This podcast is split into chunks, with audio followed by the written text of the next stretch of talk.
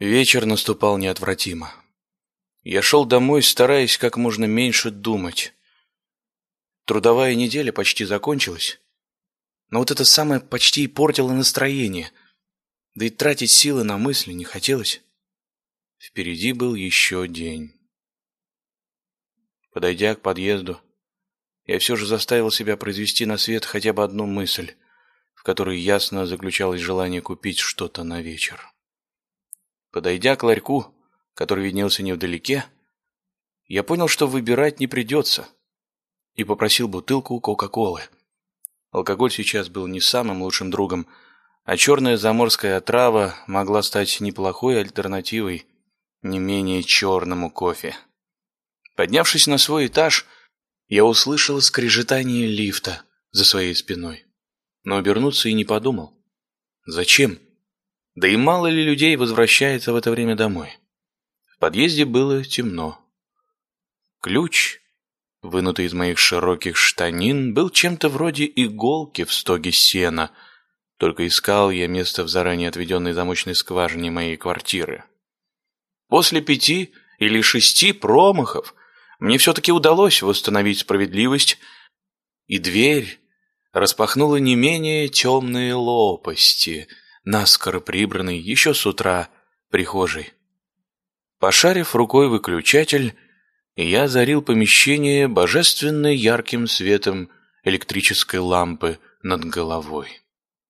Усевшись снимать изрядно поношенные в московской грязи ботинки, я чуть не упал со стула от того, что в дверь вежливо постучали.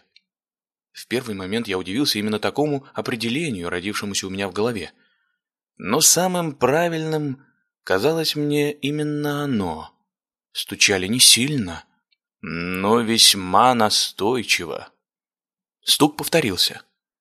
Причем он набрал силу и стал еще более непреклонным и безапелляционным. Я встал со стула, заглянул в глазок, но, конечно же, ничего не увидел. Темнота лестничной клетки была на стороне нежданного гостя. Как и положено представителю классического эпистолярного жанра, я решил спросить «Кто там?». Ответ оказался весьма оригинальным. «Я твоя судьба!» Вообще, голос был немного размытым, но почему-то не оставлял возможности наличия его у женского пола.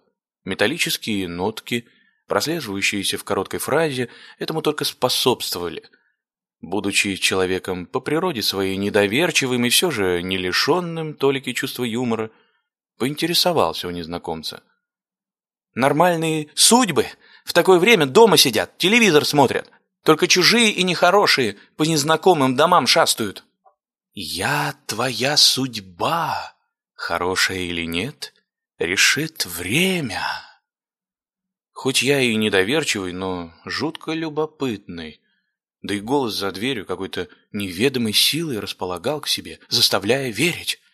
Решение было принято в считанные секунды. При этом даже тени сомнения не закралось в мою душу. Я открыл дверь. Сначала мне показалось, что я просто ослеп. И уже никогда ничего не увижу. Но через пару мгновений перед глазами проявился яркий, золотой свет, после чего наступил провал.